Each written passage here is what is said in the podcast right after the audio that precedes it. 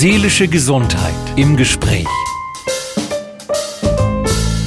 Herzlich willkommen zu unserem heutigen Podcast zur seelischen Gesundheit. Heute geht es um das Thema Parkinson und bei uns im Studio ist Frau Dr. Christine Kipphut. Sie ist kommissarische Chefärztin am Zentrum für Neurologie und neurologische Rehabilitation in Erlangen. Ich grüße Sie. Guten Tag. Vielen Dank für die Einladung. Frau Dr. Kipphut, für den Laien vereinfacht erstmal erklärt, was ist Parkinson eigentlich? Die Parkinson'sche Erkrankung, die ja auch als Morbus Parkinson bezeichnet wird, ist eine chronische Erkrankung. Das heißt erstmal, es ist eine Erkrankung, die dauerhaft bestehen bleibt. Ursächlich werden Nervenzellen in einem ganz bestimmten Teil des Gehirns abgebaut. Dieser Teil des Gehirns wird als Substantia nigra, also als schwarze Substanz bezeichnet. Die Aufgaben der Nervenzellen in dieser Region ist es, Dopamin herzustellen. Dopamin ist ein Botenstoff, der für die Übermittlung von Informationen für die Bewegungskontrolle verantwortlich ist. Wenn diese Nervenzellen absterben, wird weniger Dopamin hergestellt. Dadurch sind Bewegungen weniger möglich. Das ist jetzt die medizinische Erklärung. Welche körperlichen Symptome gibt es denn, auf die ich achten müsste? Der Morbus Parkinson ist zwar grundsätzlich eine Bewegungsstörung, die ersten Symptome sind aber häufig unspezifisch. Das heißt, es ist nicht von Anfang an klar, dass es sich dabei um Symptome handelt, die vom Parkinson verursacht sind. Klassischerweise gehören zu den Bewegungsstörungen bei Morbus Parkinson vier Symptome. Das eine ist eine Steifigkeit der Bewegungen, der sogenannte Rigor. Das heißt, wenn man einen Arm oder ein Bein im Gelenk bewegt, ist diese Bewegung seltsam steif. Ein weiteres Symptom ist die Verlangsamung von Bewegungen. Diese wird auch als Bradykinese bezeichnet. Das führt dazu, dass die Bewegungen der Patienten langsamer ausgelöst werden und häufig kleinere Bewegungsamplituden haben, also weniger weit reichen. Dann gibt es eine Veränderung von Gleichgewicht und Gang. Das wird auch als posturale Instabilität bezeichnet. Das muss man sich so vorstellen, dass jeder von uns, wenn er läuft und ein plötzliches Hindernis auftritt, eine Ausgleichsbewegung macht. Man geht mit dem Bein zur Seite und fängt diese Bewegung mit einem Anpassen des Oberkörpers oder der Arme ab. Der Schwerpunkt bleibt aber in der Körpermitte, sodass wir nicht stürzen. Wenn das verändert ist, wirken Bewegungen ungeschickt und es kann im schlimmsten Fall auch zu Stürzen kommen. Das letzte typische Bewegungssymptom ist das Zittern, der sogenannte Tremor, bei dem zum Beispiel Arme und Hände unkontrolliert zittern und nicht ruhig gehalten werden können. Häufig treten diese Symptome aber am Anfang nur einseitig und auch nicht gleichzeitig auf. Und außerdem kann es möglich sein, dass andere Symptome diesen Symptomen vorangehen. Dabei kann es sich um Schwierigkeiten im Magen-Darm-Trakt handeln, zum Beispiel ein Völlegefühl oder Übelkeit direkt nach dem Essen.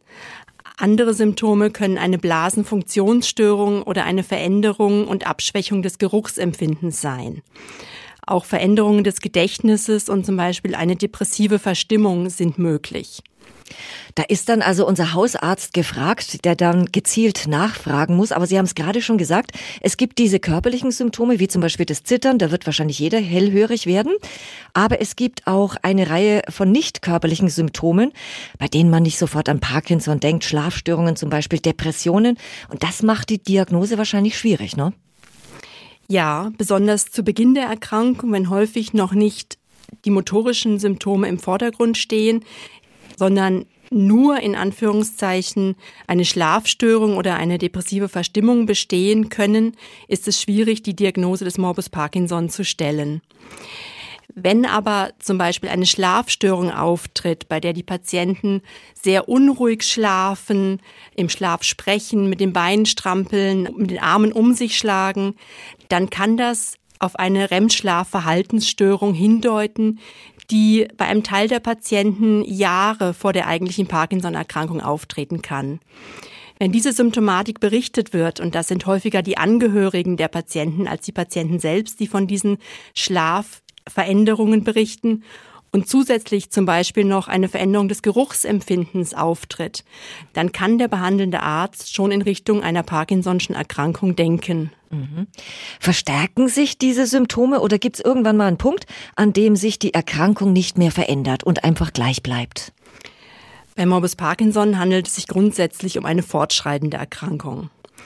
Allerdings kann man besonders in den ersten Jahren durch eine sinnvolle medikamentöse Therapie noch eine lange Phase erreichen, in der die Patienten keine oder nur ausgesprochen milde motorische Symptome haben und ihren Alltag völlig normal erleben können. Das ist schon mal eine gute Nachricht. Sie bieten in Ihrer Klinik eine spezielle Parkinson-Komplexbehandlung an. Wie schaut die aus? Das ist richtig. Wir bieten das im Klinikum am Europakanal an. Wichtig ist, dass es sich bei dieser Parkinson-Komplexbehandlung um eine multidisziplinäre Therapie handelt, bei der die Ärzte nur ein Teil sind. Die Ärzte kümmern sich vor allem um eine sinnvolle medikamentöse Einstellung. Wichtig sind aber vor allem die Therapeuten. Dazu gehören die Physiotherapeuten, die mit dem Parkinson-Patienten bezüglich Schrittlänge, Bewegungsgeschwindigkeit, Gleichgewicht und Geschicklichkeit und vor allem Sturzprophylaxe arbeiten. Außerdem die Logopäden, also die Sprachtherapeuten, die an der Sprechlautstärke und der Sprechdeutlichkeit arbeiten. Das ist ganz besonders in späteren Stadien wichtig, weil die Patienten dann häufig leise und auch undeutlich sprechen und das sowohl für die Patienten selbst als auch für die Angehörigen sehr frustrierend sein kann. Ein weiterer wichtiger Punkt, den die Sprachtherapeuten bearbeiten, ist das Schlucken. Im Verlauf der Erkrankung kann es schwierig werden, Mischkonsistenzen, also zum Beispiel eine Suppe mit einer Reiseinlage, zu schlucken, ohne sich dabei zu verschlucken. Da gibt es verschiedene Möglichkeiten, entweder eine Anpassung der Konsistenz oder Manöver, die die Patienten ausprobieren können, wie zum Beispiel das Kinn näher auf die Brust senken beim Schlucken, die helfen, sicher zu schlucken, ohne sich zu verschlucken. Das ist vor allem deshalb relevant, weil es bei häufigem Verschlucken auch zu einem Eindringen von Nahrungsbestandteilen und Speichel über die Luftröhre in die Lunge kommen kann und das zu einer Lungenentzündung führen kann. Weitere Therapeuten, die im Parkinson-Komplexprogramm mitarbeiten, sind zum Beispiel die Ergotherapeuten, deren Schwerpunkt auf kleine Bewegungen liegt. Zum Beispiel das Einfädeln eines Reißverschlusses oder das Knöpfen einer Jacke oder einer Hose. Neuropsychologen stehen zur Verfügung für Fragen zur Krankheitsverarbeitung.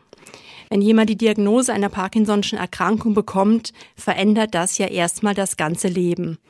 Man erfährt, dass man an einer chronischen Erkrankung leidet, für viele Jahre Medikamente einnehmen muss und dass die Beweglichkeit im Laufe der Zeit schlechter werden kann. Dies muss erstmal verarbeitet werden. Dabei können unsere Kolleginnen und Kollegen helfen. Außerdem können unsere Neuropsychologen ein Hirnleistungstraining mit den Patienten durchführen und auch die Weiterführung im ambulanten Bereich empfehlen. Was wir außerdem anbieten, sind Wärmetherapie und Massagen. Viele Parkinson-Patienten leiden an Rückenschmerzen oder Schmerzen im Bereich des Schultergürtels. Da können Wärmeanwendungen und leichte Massagen sehr hilfreich sein. Unser Sozialdienst steht für weitere Fragen bezüglich Versorgung zu Hause, Pflegeleistungen zur Verfügung. Also das ist wirklich eine umfangreiche Behandlung, die Sie da anbieten. Aber Sie haben es auch gerade angesprochen, Medikamente müssen die Patienten natürlich auch nehmen, ein Leben lang? Die meisten Patienten schon. Es gibt die Möglichkeit einer tiefen Hirnstimulation für einige wenige Patienten. Das bedeutet, dass in einer neurochirurgischen Operation eine kleine Sonde an eine ganz bestimmte Stelle im Gehirn eingelegt wird, die dann dort elektrische Impulse aussendet. Das kann eine medikamentöse Therapie für einige Jahre herauszögern oder reduzieren. Die meisten anderen Patienten brauchen irgendeine Form von Medikation, um eine gute Beweglichkeit zu erreichen. Aber hierbei gibt es auch verschiedene Möglichkeiten. Es sind nicht immer nur Tabletten. Es gibt auch die Möglichkeit, zum Beispiel ein Pflaster zu nehmen, was täglich gewechselt wird, oder in späteren Stadien Medikamentenpumpen, die unter die Haut oder direkt in den Magen-Darm-Trakt das entsprechende Medikament abgeben. Wichtig ist aber zu betonen, dass in allen Stadien des Parkinson nicht nur die medikamentöse Therapie eine Rolle spielt, sondern auch die therapeutische. Die genannten Therapien, die wir auch in der Parkinson-Komplextherapie einsetzen, sollten unbedingt auch im ambulanten Setting durchgeführt werden. Weitere Möglichkeiten sind zum Beispiel Wassergymnastik, Tai Chi oder Tischtennis. Vielen Betroffenen ist es ja meist peinlich, sich in der Öffentlichkeit zu bewegen. Man muss sich nur vorstellen, man geht irgendwohin essen und äh, man zittert und man weiß darum und die Leute schauen einen komisch an. Wie können Sie diese Hemmungen nehmen? Unangenehm ist es für die Patienten ja meist, so wie Sie gerade gesagt haben, wenn sie sich nicht so bewegen können, wie es erwartet wird und sie damit auffallen. Oder im Restaurant das Essen nicht unfallfrei in den Mund führen können. Hier sollte der Fokus natürlich zunächst darauf liegen, die medikamentöse Therapie zu optimieren. Zusätzlich lassen sich verschiedene Hilfsmittel einsetzen. So ist es zum Beispiel möglich, eine optische Barriere vor die Füße zu setzen, um dann die Patienten dazu zu bringen, mit einem großen Schritt anzufangen, Meistens können die Patienten dann auch sehr gut weitergehen. Das kann zum Beispiel über einen Laserpointer oder einen L-förmigen Stock erfolgen. Wenn das Zittern beim Essen ein Problem ist, gibt es die Möglichkeit, mit Gewichtsarmbändern zu arbeiten oder Griffverdickungen ans Besteck anzubringen. Auch das kann das Zittern und die Unfälle beim Essen deutlich reduzieren. Insgesamt denke ich aber, dass es hilfreich ist, mit einer großen Offenheit mit der Erkrankung umzugehen und zum Beispiel im Restaurant zu sagen, dass man an Parkinson erkrankt ist, dass das Essen dadurch manchmal nicht ganz einfach ist und um mehr Servietten zu bitten. Insgesamt sind in Deutschland über 400.000 Menschen vom Morbus Parkinson betroffen. Dadurch gibt es auch Selbsthilfegruppen in vielen Städten. Ich bin ein großer Befürworter von Selbsthilfegruppen, weil sich die Menschen gegenseitig unterstützen können, gegenseitig beraten können, was bei einem anderen Betroffenen bei einer ähnlichen Symptomatik geholfen hat und sie einfach auch sehen, dass es mehr Menschen gibt, die mit diesen Problemen kämpfen und wie auch andere Menschen damit umgehen. Kann man mit Parkinson alleine leben, wenn man das möchte, oder ist man irgendwann definitiv auf Hilfe angewiesen? Viele Parkinson-Patienten können über Jahre alleine oder mit wenig Unterstützung leben. Wenn die Erkrankung dann so weit fortschreitet, dass das schwierig ist, gibt es die Möglichkeit, dass Pflegedienste zu den Patienten nach Hause kommen oder im weiteren Verlauf, dass die Patienten ein betreutes Wohn- oder Pflegeheim umziehen. Kommen wir mal zu den Angehörigen. Auch für die ist natürlich der Umgang mit einem Parkinson-Erkrankten eine Herausforderung. Wie unterstützen Sie zum Beispiel den Partner oder die Familie? Zunächst einmal vor allem durch Gespräche. Gerade psychische und kognitive Symptome wie Gedächtnisstörungen, depressive Verstimmung oder auch Halluzinationen sind nicht nur für den Betroffenen, sondern auch für die Angehörigen ausgesprochen belastend.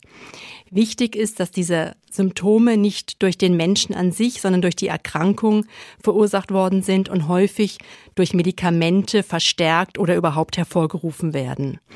Darum ist es in diesen Fällen wichtig, einen Blick auf die Medikation zu werfen und hier kritisch auszusortieren bzw. umzusetzen. Darüber hinaus klären wir die Familien auf, wo Unterstützung möglich ist und wie sie diese erlangen können. Auch hier unterstützt unser Sozialdienst. Was wir aber auch machen, sind entlastende Gespräche, wo Patienten, aber auch Angehörige über ihre Situation berichten können, erzählen können, was im Moment besonders schwierig ist und wir vor allem zuhören und nur bedarfsadaptiert versuchen zu unterstützen.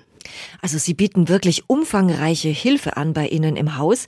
Kommen wir noch mal zur Krankheit an sich. Wie entsteht die Parkinson-Krankheit? Was weiß man darüber? Ist das Veranlagung? Sind es Umwelteinflüsse oder eine Kombination aus beiden? Welche genauen Ursachen der Erkrankung zugrunde liegen, ist im Moment noch nicht wirklich bekannt.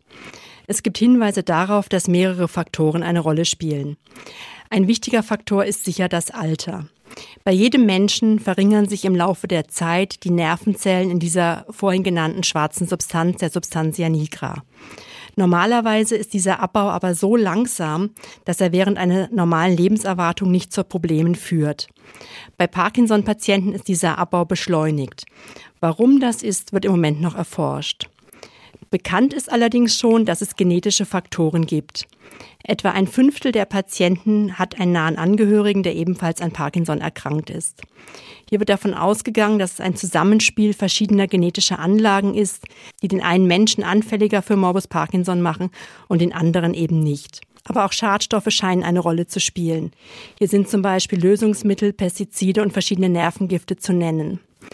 Und auch Schädelhirntraumata können in seltenen Fällen zu einer Parkinson-ähnlichen Symptomatik führen. Das ist auch wieder sehr interessant. Also wenn ich in meiner Familie zum Beispiel einen Menschen habe, der an Parkinson erkrankt ist, dann denke ich mir, ich möchte irgendwie vorbeugen. Geht das zum Beispiel mit Sport, mit einer bestimmten Ernährungsweise oder vielleicht auch mit Klavierspielen, wo ich ja die unterschiedlichen Gehirnhälften auch betätige? Es gibt keine belastbaren Daten dazu, dass man mit Sport oder einer bestimmten Ernährung Parkinson vorbeugen kann. Sinnvoll ist es sicherlich immer, aktiv und fit zu bleiben und sowohl grobmotorische als auch feinmotorische Fähigkeiten zu üben. Wichtig ist besonders bei Parkinson-Patienten, also wenn die Erkrankung dann schon ausgebrochen und diagnostiziert ist, dass sie sich gesund und ballaststoffreich ernähren. Häufig kommt es im Laufe der Erkrankung dazu, dass der Magen-Darm-Trakt langsamer arbeitet. Man muss sich den Magen-Darm-Trakt als einen langen Muskelschlauch vorstellen, der durch langsames Zusammenziehen der Muskulatur den Nahrungsbrei nach vorne schiebt. Wenn diese Muskelbewegung zu langsam ist, kommt es zu einem zu langsamen Transport des Nahrungsbreis und zu Völlegefühl oder Übelkeit nach dem Essen. Hier bietet es sich an, statt drei großen mehrere kleine Mahlzeiten zu sich zu nehmen.